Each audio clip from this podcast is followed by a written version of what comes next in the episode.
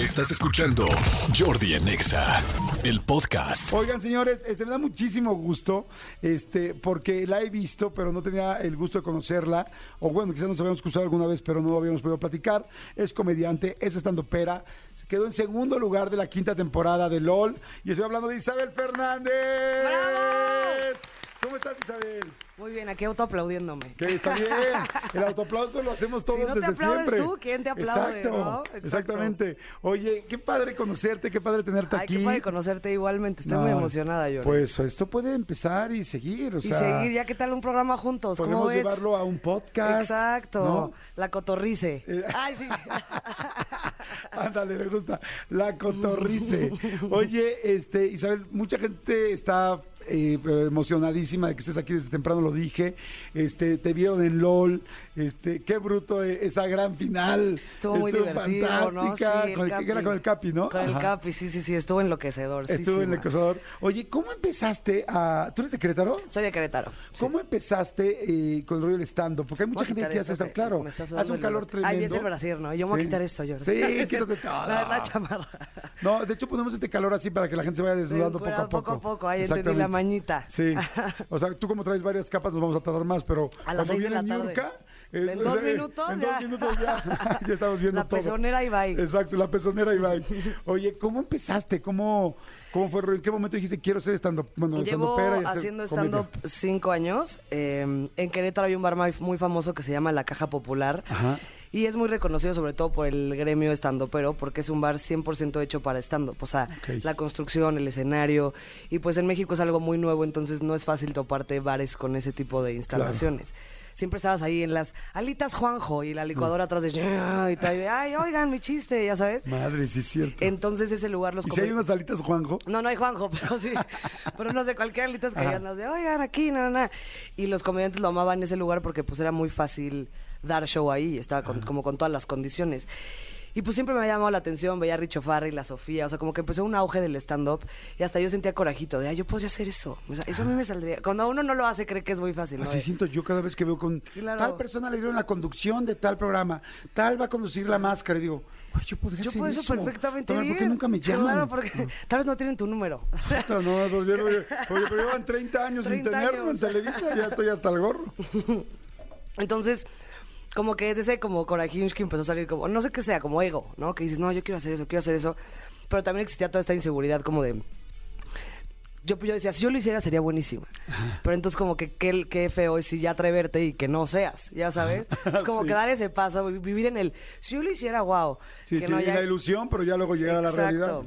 Entonces un día le dije a una, a una de mis mejores amigas, acompáñame a un, op- un- un open mic, que es micrófono abierto, que se puede subir quien sea, a hacer cinco minutos de rutina. quién sea? Quien sea. Tú puedes ir, Jordi, ahora le tengo cinco minutos, vámonos. Sí me da nerviosito, ¿eh? Sí, sí, sí, claro. Y entonces yo dije, acompáñame para ver si los que van son gente profesionalísima o gente casual que está borracha. Y dice yo... Y a la mera Como hora... karaoke, ¿no? Sí, así me toca, Y sí. de que el primero, ya me toca. Exacto, y entonces de repente una, la zorrona de mi mejor amiga me apuntó en la lista. Yo dije, no manches No que me- mames, pero sin tener una... Nada, sin tener nada. Me dijo, ya te anoté. No es cierto. Te lo juro, casi me muero. Pero me dijo algo muy sabio. Me dijo, güey, si no te subes por miedo, no te vas a subir nunca. O sea, nunca te, nunca te vas a subir. Entonces ya súbete hoy. Ya a ver qué pasa. Y fue como, tienes razón. O sea, como que esas frases que te llegan No al manches, corazón. ¡Qué nervio! Y dije, no, Si sí. con una rutina se me hace difícil. Sí, yo dije, a ver qué hago, a ver qué improviso, a ver qué na, na, na. O sea, tenía como ideas de lo que si yo hablaría, hablaría de esto, pero en realidad, ya que te subes, te das cuenta que sí es guionado, que sí tienes que tener una estructura, un punchline, una regla de tres. O sea, no es así como que, hola, ¿qué opinan de los calcetines? O sea, no, ya sabes, sí tienes que. Entonces ya, pues me subí ese día, me fue asqueroso. ¿Qué? ¿De qué hablaste? Me- hablé, me burlaba de, como que ya tengo esa rutina estructurada, por ahí me burlé de los, de los reporteros que son como, disque muy buena gente, pero son súper culeros, que llegan a la casa de Rosamari, aquí su casa destruida, la señora se quedó sin nada, la dejó eh, sola el huracán, sí, la señora está deprimida, o sea, como que empecé a hacer broma de eso. Como que había momentos en los que levantaba y así, pero también te das cuenta de muchísimas cosas. Cinco minutos, yo decía, en cinco minutos, ¿qué me va a dar tiempo de platicar? Cinco No. minutos hablando es una eternidad. Claro, sí, si no se ríen, Y más si te está yendo mal el infierno. Pero locamente me bajé y dije, lo amé, lo amé, lo amé. ¿Qué es esta sensación, esta adrenalina, esta ¿Ah, capacidad sí? de estar presente, de tener que resolver como en así, en, cuestión de segundos? No, mejor esto, mejor esto. No sé, me volvió loca. Y a partir de ahí, cada jueves empecé a ir a probar mis chistes y pues empezaron a pasar cositas. Mandé mi casting a Comedy Central para las rutinas, quedé, luego me invitaron a grabar un programa. O sea, como que las cosas empezaron a dar hasta que dije, ya me voy a vivir a la Ciudad de México y a darle ¿Y con tenías todo". dinero para irte, para venirte? No, no tenía un peso, no tenía un peso. De hecho, eh, me acaba de comprar un coche después de mucho tiempo de ahorrar y dije, bueno, pues ya lo voy a vender y ya, es un coche, o sea que bueno, sí es un coche, pero dije, bueno, ya en, en alguna vez la vida me podré comprar otro, ¿no? Esperemos. Y con el dinero que junté, pues me vine a vivir a México de abril. O sea, vendiste el coche Vendí y- el coche y dije, para cuando alcance, pensando en, bueno, esto para un tiempito y arrancamos. ¿Y cuál? Pandemia. Y de repente yo, no, me quedan 500 pesos el coche. Y ahora ya se acabó el mundo. ¿Qué voy a hacer? Sí, no. No manches, sí. Bueno, de cualquier manera Sí. el coche no, no hubiera tenido ni a dónde ir, ¿no? Exacto, ya estacionado ahí. Sí, no, no, no. Oye. Para vivir, hubiera podido vivir en él. Oye, ¿ya tienes otro coche o no? No, todavía no me lo compro. Ok, muy bien. No, pero ¿sabes qué he pensado? Digo, todavía no tengo el... Ya, salí de deudas, ahí sí por estar interesados, estoy a- al tanto con el SAT. ¿no? Pero como que ahorita digo, en México ¿Para también da flojera un coche. Sí, estoy de acuerdo. Oye, ¿qué trabajos tenías antes de ser estando pera? Ah, tuve miles. O sea, también eso fue una cosa muy loca porque sí, soy un poco irresponsable y un poco hiperactiva, como puedes ver. De hecho, mi show se llama Tengo Prisa porque soy como muy acelerada, TDA, ya sabes. Y entonces, desde que era muy chiquita, mis papás como que empezaron a tener problemas de lana y me dijeron, tienes que meterte a trabajar, órale, ni modo. Y yo, ay, no manchen, tengo 16, déjenme en paz, no quiero, güey, quiero reprobar mis materias y volarme la clase. Como, como cualquier Como cualquier, niña. ajá. Y entonces yo, pues bueno, entonces ya empecé a buscar trabajos, pero yo, pues, buscaba, también, ¿qué vas a hacer a los 16? No es como que contadora, ya sabes. Trabajé primero en una, lente, una tienda de lencería. De todos me corrieron. De todos los trabajos menos del stand-up y porque no me pueden correr. pero en la lencería me... Pero es que yo era muy responsable. En la lencería, este, pues ahí vendía lencería, calzones, nada, nada, pero tenía 16. Entonces yo me decían, a ver, ¿qué me recomienda? Y yo, pues no sé, o sea, ¿y yo qué va a hacer con su pareja? ¿O qué? Pero sin tener idea. Y apenas se iba mi jefa de la oficina, la cerraba y le hablaba a mis amigas. Y yo, ya se fue. Vámonos a fumar, porque empezabas a fumar, ¿no? Entonces imagínate, vente, me corrieron, de repente la, la tienda de lencería apestando a bar de Sanborns. O sea, sí, horrible. Entonces ya, ya no te vamos a necesitar. Y yo, mamá, me corrieron. Luego también trabajé en unas donas, una panadería que estaba a la vuelta de mi casa. Y literal de caricatura. Soy pésima con los números, entonces cuenta. Yo tenía que llevar como el inventario de hay 15 trenzas, 12 donas, 8 conchas. Lo que se venda, la- le vas restando y pues sacamos el total al final, ¿no? Y de repente se habían vendido tres trenzas, pero seguían quedando 17. Y yo, ay, no. Entonces me las empecé a comer. en ese duré tres días, en ese duré tres días. De que, ¿Te las empezaste a comer? Sí, verás, para que las cuentas dieran. Yo así de, bueno, le bajo dos trencitas, así de subí 12 kilos en una semana en la panadería. Igual me corrió, no, señorita, es que, pues como que vamos a, a contratar a alguien que también sepa hacer pizzas. Un, un pretexto que el caso, pero dije, bueno, obviamente me cacharon que me estaba comiendo el pan. Cosas así. También acabé el negocio piramidal también una vez. ¿Y qué tal es el No, piramidal? mi mamá así de, ya Isabel, no es posible, ya tienes 21. Así habían pasado los años, ¿no? Así de, "Mamá, ya tienes 21, este, algo formal, nada, nada. Y yo, bueno, ya, me acuerdo perfecto, en el clasificado contacto. Y yo, pues, ¿dónde busco trabajo? Y yo, bueno, a ver. Porque ahorita es más fácil, más internet. Y era como, bueno, a ver, entonces de repente, 5 mil pesos mensuales al mínimo esfuerzo, no sé qué. Yo, esto es para mí. esto es para mí. Este es el trabajo que yo necesito. ¿Qué necesito? Y aparte no, expli- no explicaba nada, nada más te ponían como presentarse a la junta de tal. Y llegabas y había muchísima gente, ya sabes, y un señor maltratándonos a todos, así de, ustedes son pobres porque quieren. Ya sabes qué persona, muy de traje blanco según el elegantísimo.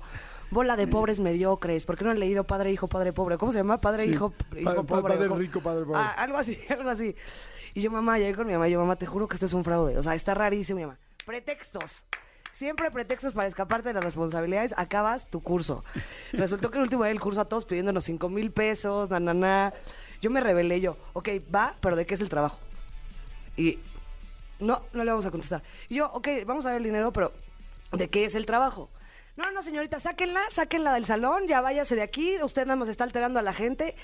Me llevaron con el de la, como el, el fundador, y yo, eres un mentiroso ratero. Así, y él, pues ni modo, ¿qué te digo? Vete, me corrieron del edificio, y yo me esperé abajo del edificio porque No manches, no es cierto. te lo juro, me esperé. Dije, te voy a contar le van a robar a todos. Entonces me esperé y dije, no, yo no voy a dejar que le vean la cara a toda esta gente. Entonces me esperé a que acabara el curso ese día y iban saliendo todos y yo, les van a robar. No den sus cinco mil pesos, se los prometo. Y estoy luego de traje de blanco de, no le escuchen, está ardida porque no la vamos a contratar. Así yo una loca, quedé como una loca en ese edificio. Pero pues sí Isabel. les acabaron robando, estoy segura. Isabel, somos almas gemelas. Salud por eso, Jordi. ¿Por qué te pasó algo parecido? No, no parecido. No, pero te amo, Isabel. No, pero te amo. Yo, yo, yo quería trabajar desde muy chavito, pero desde chavitito, desde los nueve años. Efectivamente, como dices, es muy diferente, es muy difícil conseguir trabajo. traba- mi primer trabajo oficial. más así de chiquito. Mi primer trabajo oficial, oficial, fue en, en Palacio de Hierro. Y la primera, el primer departamento donde me pusieron fue en lencería. Fíjate nada más. Ah, mira, Después, gracias a a- Dios, me pasaron a, me pasaron a cocina. Porque Panadería. lencería, porque lencería era muy complicado, porque pues, evidentemente como hombre y chavito estaba muy complicado. Entonces me pasaron literal a los dos días a cocina. Casi no estuve en lencería, pero dices, qué chistoso. En medio de todo este rollo, Ay, perdón, más bien antes de, de este rollo, este, yo también vi en el periódico eh, contestar líneas telefónicas, tal, cinco, no sé, ocho Sí. mil pesos, tal. Fui. Era en Insurgente Sur y Baja California, a un edificio. Llegué y el primer día fue así de, ustedes van a ganar, porque tal, y todo esto así. Y nos ponían las canciones, de- estoy hablando de 10 años o 15 años antes que tú, este, y nos ponían unas canciones de ánimo, cada viento, el sentimiento y Total. todos, y vamos a hacer equipos, tienen que llegar súper puntuales mañana. Tú dices, bueno, y entonces yo veía entrar y entrar equipos, y entrar equipos de gente, y todos los días venía gente nueva y decía, ¿qué empresa, ¿Qué somos? ¿Qué, ¿qué estamos empresa puede contratar 200 güeyes diarios de telefonistas? Dice, pues qué pinche empresa es esta que tiene tanto. Y entonces yo empecé también a como a dudar, y decía, qué raro es esto, pero me empezó a motivar. Yo, a diferencia de ti, el primer día llegué motivado a mi casa, fue de, sí, porque además como soy positivo, fue de, está bien padre. Tarán, tarán, tal, tal". llegaste muy A diferencia de ti, yo no tenía ni mamá ni papá que me pelaran, este, que yo pudiera decir algo. Y este, yo quería trabajar realmente porque yo quería, Claro. la verdad no necesitaba el, el dinero, pero yo quería trabajar. Y entonces, de que ya pasó el tiempo, un día, dos días, y el tercer día me di cuenta que nos estaban reclutando para vender maquillajes. Y dije, hijos de la fregada. Y entonces, y entonces fue, tienen que darnos el dinero del catálogo. Entonces tú tienes que comprar el catálogo y una cierta cantidad de, de maquillaje inicial, que eran no cinco mil, pero sí como dos mil pesos. Y decía, hijos de su madre. Y ahí Entonces me di cuenta. Y ahí me di cuenta. Entonces me levanté así igual que tú y le dije a la mitad, oiga, pero es que no es posible, porque ustedes no están haciendo vender. Me dijo, "Shh, igualito que a ti. Me cayeron en chinga para que todo el mundo escuche estas historias, porque seguro les va a Qué seguir bueno, pasando. Jordi, porque como que se escucha muy de risa. O sea, como No, que dije, qué bueno no. que me la puedes corroborar, porque sí no, son no, así. no, así. Y entonces agarraron y me callaron y me sacaron del salón. Y me llevaron con el director, igual que tú. Y el director me dijo, ¿sabes qué? Te vas a salir, tal, tal, no, no vas a regresar a tus habilidades. Es que ustedes están haciendo un fraude porque no están diciendo la verdad, nos van a poner a todos. Ya de entrada, ya ustedes ya vendieron los primeros maquillajes con nosotros, cabrones. Les dije, qué poca. O sea, nos están vendiendo los maquillajes primero a nosotros, porque ya los vendieron ustedes y todos los días están vendiendo a 200 nuevos chavos. Y tal, tal. No, no, tal. Me sacaron. Y entonces yo me puse como loco y dije, no me voy porque en, mi, en el salón está Hasta mi que me den mi cuaderno. maquillaje. Mi cuaderno. Y están mis cuadernos. Y me dijo, ¿cuánto? No querían que ni que, que- ni que regresara al salón. Porque creían no, que les da miedo que los alborotaras, obviamente. Entonces agarraron y me dijeron, ¿cuánto te gastaron? ¿Cuánto te gastaron tus cuadernos? Los cuadernos de escribe que me costaron 50 pesos los tres. Dije, 200 pesos. Prefiero regresar por ellos. Me sacó, me dio mis 200 pesos y me dijo, vete, no te quiero volver a ver. Salimos y afuera había un puestecito de esos de hot dogs, de esos que dejan amarrados con cadena. Y este, pero pues que todavía no estaba puesto hasta la noche. Y me paré en el puesto de hot dogs. Y cuando fue saliendo la gente, hice exactamente lo mismo que tú. Le dije, tengan cuidado, Sí, los van a hacer vender maquillajes. Y entonces ya le, y dijiste lo mismo, no manches. Esto sí está Isabel, loco, no mames. O sea, qué bruto. políticos. O sea, nos pasó exactamente lo mismo. O sea, desde la lencería hasta, Hasta quedarte afuera a decirles tengan cuidado, les van a robar. Y hoy en el radio juntos, mi. Caray, ¡Vámonos, caray! que somos algo que- Sí. Qué chistoso. Sí, sí, sí. Perdón por interrumpirte quitarte tanto No, no, tiempo, no, estuvo, pero... pero es que, es que me encantó que te pasara porque cuando a veces Pero la cuentas lo mismo. y aparte dividen por equipos y los vikingos y los no sé qué y Sí, entonces el nosotros como que de eso que te hacen hacer como consciente y luego te da mucha ternurinsky porque gente ya llorando así de el día que perdí a mi familia y, era como, y te hacían como que todo el mundo se conmoviera Sí, y todo el sí. mundo, abracen a su nuevo compañero Sí. pero dices qué mala onda que solo es para robarme animal Sí, exacto. Están haciendo todo Solo esto me para, quieres robar, animal. para, para vendernos, robarnos y luego ponerte a trabajar de sin ni un sueldo. Gracias a Dios, están- no di Milaninsky. Pero sí me dio coraje porque nada más les grité, me ignoraron y ya no supe si alguien por ahí dijo, "Mm, a lo mejor esta gordita tiene razón, vámonos. O ya No dijeron, no, ya está enfermita de la cabeza, déjenla. Qué cañón, oye. Y luego, este, cuando empezaste con el stand-up y le abriste a Carlos Vallarta.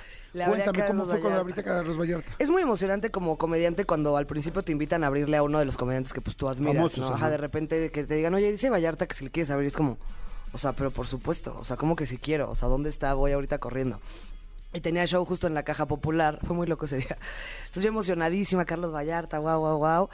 Este, siempre me echo mis, mis kubinskis antes de, de dar show. No, no me tapo, porque lo- me da miedo que se me olvide o así, pero sí me gusta echarme dos chelitas o así. Sí, como para subir relajadito. Ajá, como tras, tras, tras. Ajá. Y entonces ya pues me eché mis chelitas. Salí, me fue súper bien, perfecto. Fue muy emocionante. Vallarta me felicitó al final. Entonces yo le hablé a mis amigas de, oigan, me fue increíble todos a mi casa por unas patonas y a ponernos hasta el huevo, ya sabes. Pues si serías aquí. Sí. Ah. Entonces, voy saliendo. Siempre que me veas en cualquier programa, conmigo puedes decir Ay, groserías. ¿qué pasa? En la En calle yo, cualquier pinche medio. Jordi, ¿no? en cualquier medio. Ay, wow, qué pasa, qué pasa. Y entonces salgo feliz para festejar y de repente en una callecita el alcoholímetro. No. Pero eso que ya no te puedes mover para ningún lado, porque hoy intenté yo así, ay no, para atrás, para adelante, ay no, ay no, ay no, ay no. ¡ah! Y tenía una bolsa de marihuana en mi coche de este no es tamaño. Eso tampoco lo puedo ¿Es decir. en serio? Sí. No es cierto. Porque también vendí marihuana. Yo, ay, sí, no, no es cierto. No, no, no. No, es ¿Pero solo de consumo. Sí, de consumo. Traía mi bolsita de marihuana. Y de repente dije, no, ¿qué hago? Entonces, como que entre el pánico, pues lo que más te da miedo pues, es la marihuana, los policías. O sea, dices, no, no, no, no, no. Sí, Entonces, sí, llanta, alcohol y marihuana. Sí, no, ya, pues, ¿qué eh, va a pasar? Ya no tengo cómo justificar. Entonces, yo, tonta, mi, mi- mi idea fue, voy a empezar a esparcir la marihuana por el coche, porque ¿por dónde la tiro? O sea, que no la vean. Entonces, de que frenó la patrulla, yo estaba de que, hola, este, ¿puedes soplar? Y yo, sí, este es el coche de mi prima. Qué raro que me pararon aquí el coche de mi prima. Yo decía, cualquier cosa que sepan que era el coche de mi prima, yo me voy a hacer loca de que, pues, esta marihuana no era mía. Yo, ay, sí, me bajo, claro, del coche de mi prima, sí, el coche de mi prima. Soplé y salí un grado más alto. La verdad no es nada. Me dijeron, bueno, cuando sales solo un grado más alto te dan 15 minutos para ver si se te baja y si no, te vas y te dejan ir y si no, pues ya. ¿Ah, sí? Porque no cuando sales yo. tan poquititito arriba, porque pues sí estaba bien, te dan ese chancecín. Entonces ya, le di na, na, na, y a la mera hora salí dos arriba, como que el tiempo hizo que se me subiera o no sé. Yo estuve todos los 15 minutos de... tratando de sacar el alcohol de mi cuerpo. Le soplo, no, señorita. Y era o pagaba 7 mil pesos o 8 horas en el torito. Y pues ahí te digo que las vacas estaban bien flacas, mi Jordi. Y yo dije, no, pues me voy al torito. Pues ni modo, a dormir en el torito, ya. Me llevaron esposada y todo así de... ¿Esposada? "Ya nos vamos a llevar. Y yo, ay, no, no me esposen, estoy bien. Oye, no, pero sí. ¿no encontraron la marihuana? No le encontraron. Ya se le va mi coche al corralón y así yo así, ay, no, ya alguien... y Aparte Póngale llegué- los sellos. Ya póngale los sellos. Ay, yo nunca voy por él. No, yo pensando así, puta, ojalá que no se, se fume mi marihuana, el del corralón. que lo voy a matar, ¿no? Oye, valía menos el coche que la bolsa de marihuana, yo así, ¿no? ¡mi marihuana! No. O sea, la primera hora me esposaron, pero de atrás. O sea, ya así de carcelera, así, bueno, No. va en la patrulla. Llegué, ¿A historia... poco, te, ¿A poco te esposan para llevarte el torito? Sí, ¿qué, qué payasos, ¿no? Es protocolo, es protocolo. Y decía, bueno, si vienes ahogado, entiendo, pero pues yo iba ahí normalinsky. Me cortaron mis pulseritas, me sentí toda una prófuga de la justicia. Y ahí no hay reloj. Entonces imagínate con mi intensidad era de, Poli, ¿cuánto llevo? Dos horas, señorita. Poli, ¿cuánto falta? Ya sabes, hasta las 7 de la mañana. Y también me metieron a otra, a otra, a otra presa, a otra, a otra persona. Y yo al principio muy a la defensiva de, no, no me voy a sacar la navajita de esta señora. Yo así como, mejor me levanto. Pero se veía como que traía navaja o... No, no se veía tanto de navaja, pero pues chance sí, un puñetazo en la jeta sí, sí, me, sí me podía dar. Entonces yo de que, pero no- nos acabamos haciendo amigas. Luego las ideas, este, pues uno se hace ideas, pero no me acabó prestando su cobijita, me donó su cobija. Yo al principio de, no voy a tocar esta cobija de velador. Y acabé, o sea, abrazándola y yo. Toda la noche, no, sí, mi Jordi. Unas anécdotas que, ¿qué te digo? Ay, ¿sabes? Qué padre, qué padre tenerte aquí y qué chistoso cómo las cosas van pasando. Me da mucho gusto que, que oye, segundo lugar en LOL con todos los que gracias. te echaste. Fantástico. Oye, vas a grabar un show, ¿no? Voy a grabar mi primer especial de stand-up, este, que va para una plataforma por ahí. Ahorita ya sabes la típica, de, no digas, pero va para una plataforma. Mi primer show grabado se va a grabar en Querétaro, en el Teatro Metropolitano. Ok. Aquí es este precioso. 4 de marzo. 4 de marzo en el Teatro Metropolitano de Querétaro para que vayan a ver a Isabel Fernández. ¿Cómo la gente puede ir? ¿Dónde compran boletos o cómo está el asunto? Los boletos están en el link de mi Instagram, este, en la página de la WIFAM también, en Instagram. Eh, ahí están los links para comprar los boletos.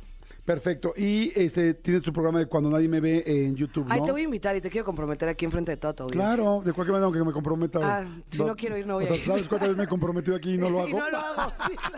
O sea, qué padre que seas directo. Claro, pero yo voy a decirles, pues, ¿qué creen? Me falló Jordi. No, hombre, Entonces, claro va a estar sí. No, te platico rapidísimo. Sí, no, claro es una burla al ojo del huracán, estos programas un Ajá. poco como de sufría, dolía, na, na, na.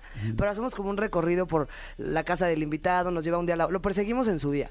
Ok. Tú me enseñas lo que quieras de tu día, si quieres nada más Ok. me enseñas tu jardín, pero vamos claro. a ver cómo es un día de Jordi Rosado. Órale, perfecto. Pues nada más que vas a tener que traer, levantarte muy temprano y traer mucha 4 de energía. la mañana. Y yo, no, Jordi, ¿sabes qué? Mejor ya no quiero. Siempre no, mejor nada más no. del jardín. Oye, padrísimo, muchas gracias y claro, con mucho gusto. Isabel, Isabel Fernández, vayan a ver este show el 4 de marzo en el Teatro Metropolitano, la gente que nos escucha en Querétaro, que es muchísima gente en Querétaro. Y también si estás en la Ciudad de México, pues tienes muchos fans en todos lados. Muchas Vayan. gracias. Y soy muy fan tuya, Jordi. La Ah, verdad es todo gracias, una cosa muy épica en la vida que te entreviste Jordi Rosado. Así que No, muchas, gracias. ¿Sabes qué? Que a mí me da mucha... eh, tengo como mu- mucho respeto a la gente que hace lo que hiciste. O sea, vender tu coche, que, que es, pues, de alguna manera tu patrimonio en ese momento, lo único que tienes para ir por un sueño, para tal. A mí me merece mucho respeto eso. Yo jamás hice eso y, y hay mucha gente que lo ha hecho y lo respeto muchísimo. No mucha gente. Hay varias personas que he entrevistado que han hecho eso y lo respeto mucho. Y Muchas gracias. te felicito por todo lo que has hecho, que te vaya muy, bien. Gracias, mi querida Isabel. Tus redes. Y en Instagram Isabel Chanop sin la D, en, en Facebook Isabel Fernández y en YouTube Isabel Fernández también. Muchas Perfecto. gracias. Gracias. muchas gracias, mi querida Isabel. Escúchanos en vivo de lunes a viernes a las 10 de la mañana en Exa FM 104.9.